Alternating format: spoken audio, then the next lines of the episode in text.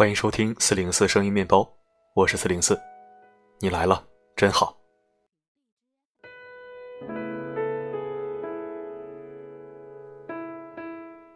今天上班第一天，怎么样？还适应吗？北京下了一天的雨，满天弥漫着一种忧伤，一种还没玩够、意犹未尽的淡淡的忧伤。可能老天爷都不想上班吧。不过一场秋雨一场寒，以后的天气会越来越冷，所以小面包们一定要注意防寒保暖，要风度也得要温度。秋衣秋裤什么的，不要等咱妈说，自己就穿上吧。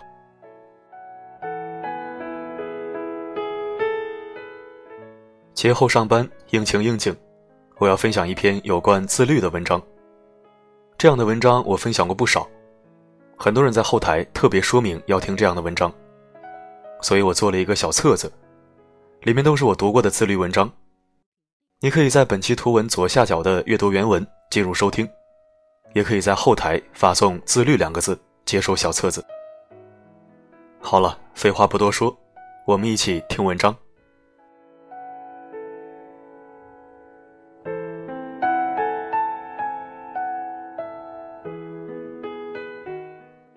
周末整理电脑的时候，偶然看到早年下载的一部电影《翻滚吧，阿信》。因为很喜欢里面的主角，所以一直没舍得删，于是又点开来二刷。正在拖地的老妈看到屏幕上的彭于晏，说了句：“这体操运动员长得真帅。”他不知道的是，彭于晏并非专业的体操运动员，为了拍这部电影，他苦练了八个月，每天进行十余个小时的体操练习。活生生把自己练成了一个专业的体操运动员。电影上映后，奥运体操冠军刘璇和陈一冰都忍不住为他点赞。他也因为这部片子入围了金马奖最佳男主角。然而，彭于晏在工作上达到的成就，并非“努力”二字就能诠释，而是源于几十年如一日的自律习惯。许多妹子被彭于晏的高颜值和六块健硕的巧克力腹肌迷得神魂颠倒。却不知道他们的男神曾经也是一个食欲旺盛的小胖墩儿。小学时的彭于晏身高只有一米五八，体重却重达七十公斤。这样横向增长的态势一直保持到高三，彭于晏觉得自己不能再胖了。于是他开始每天刻苦锻炼，并疯狂喜欢上篮球运动。后来他停止了横向增长，开始竖向增长到一米八二的大高个。再后来，工作以后，为了接到好剧本，不论多忙，他每天都要抽出时间健身数小时，食欲更是严格控制。他坦言，自己是易胖体质，为了节食，十多年不曾吃饱过，也几乎忘记了糖是什么味道。我以前常常想，一个人的容貌是一开始就注定的，还是可以通过后天的努力来改变呢？彭于晏的例子回答了我心中的疑问。只要练就深入骨髓的自律，你的容貌也会跟着改变。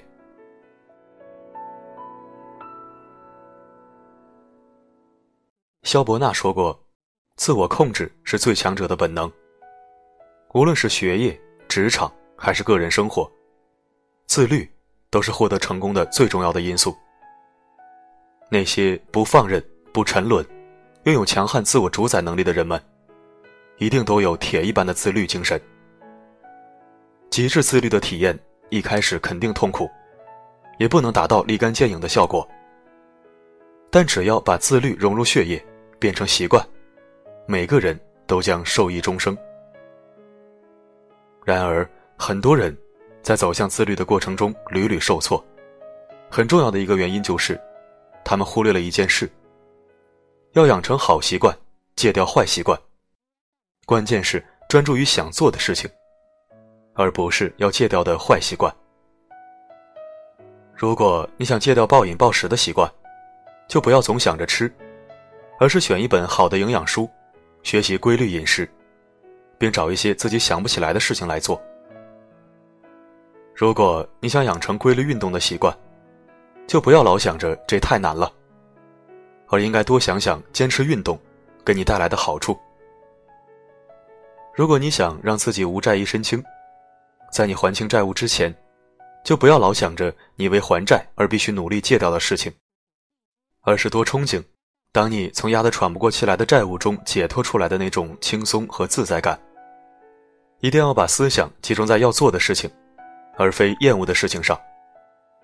多憧憬即将得到的回报，你就会开足马力向目标进军。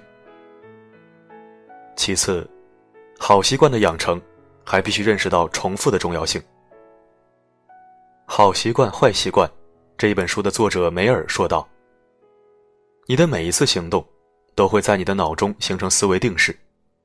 你做的次数越多，思维定式就越根深蒂固。”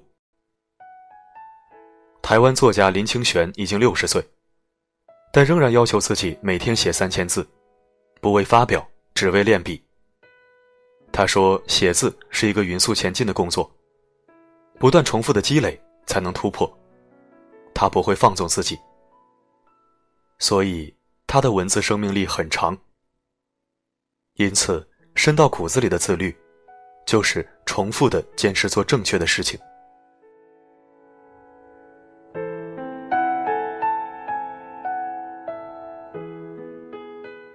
那么，问题来了。”每天坚持做哪些事，才能活成自己想要的模样？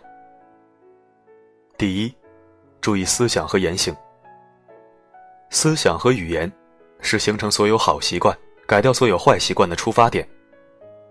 我们必须学会说出自己真正需要的是什么，而不是感觉到什么。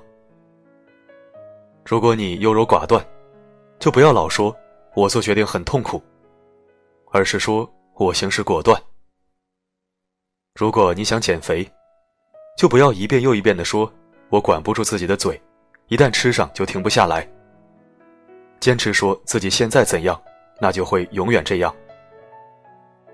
因为语言是行为的先导，人们所想所说的，尤其是经常想、经常说的事情，会在心中留下印记。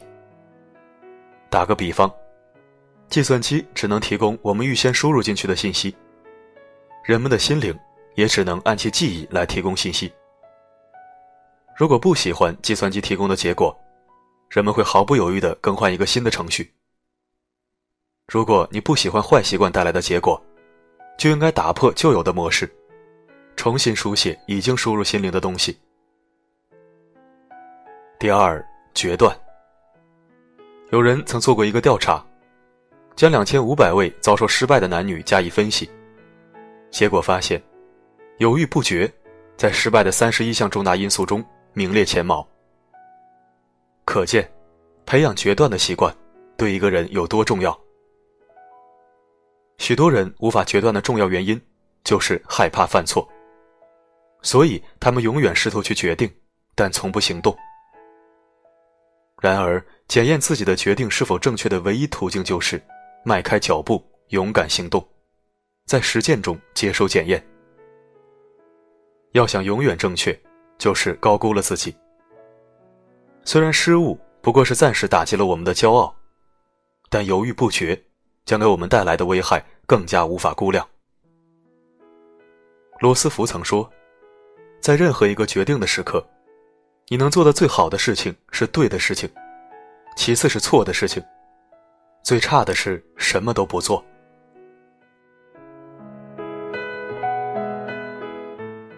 第三，追求卓越。卓越和完美不一样。绝大多数拖延症患者都是完美主义者，因为被迫达到完美，但又害怕达不到，因此屡屡拖延耽误。但是人无完人，我们不能事事尽善尽美。在做任何事情的时候，我们应该抱着追求卓越的态度和愿望，来尽可能的做到最好，然后相信。余下的自有办法。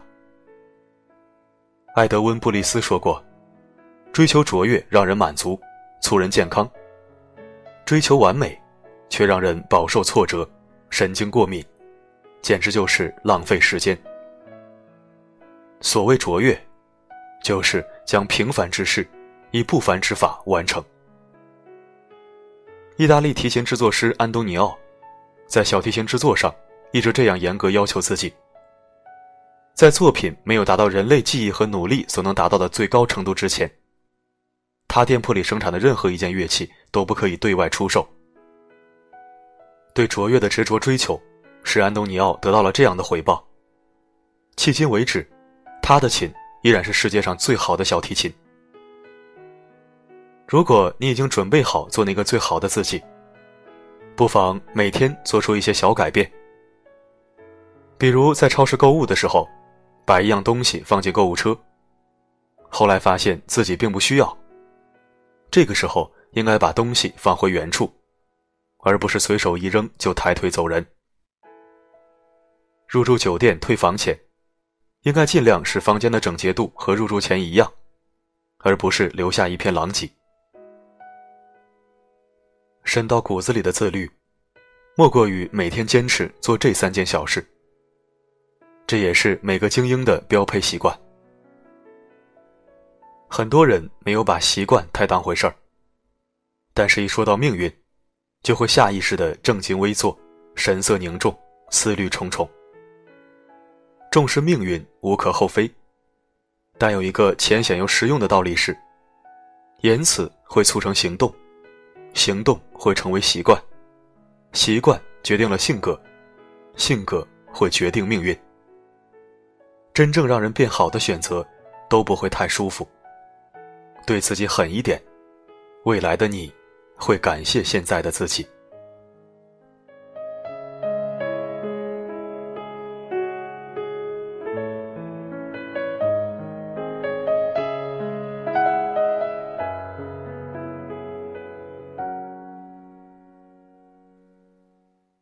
感谢收听本期声音面包，我是四零四。自律啊，其实并不容易，所以不能自律也不要讨厌自己。我也不能做到完全自律。我虽然减肥成功了，但是熬夜的习惯还是改的不够好。习惯了夜间安静工作，但是我知道这并不好。我们可以互相鼓励，互相鞭策。我相信一定可以养成自律的习惯，加油！好了。本期播送就到这里，每个夜晚为你而来，不管发生什么，我一直都在。别有用的心，此刻都没了力气，是不是拥抱着太多回忆，便疏远了与明天的距离？相爱的目的，分手的原因。正在拖延着我和你。当我遇见对的你，我却已经不是那一个最好的自己。向前处处碰壁，向后跌到谷底，最善于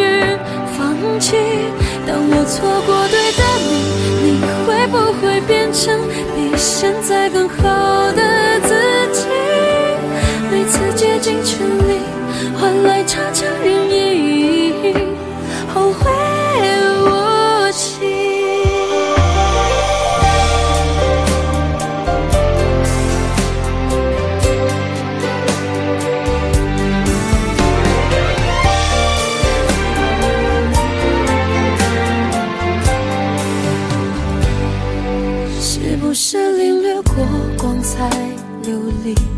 就希望少一点纸醉金迷，最开始的人，别有用的心，此刻都没了力气。是不是拥抱着太多回忆，便疏远了与明天的距离？想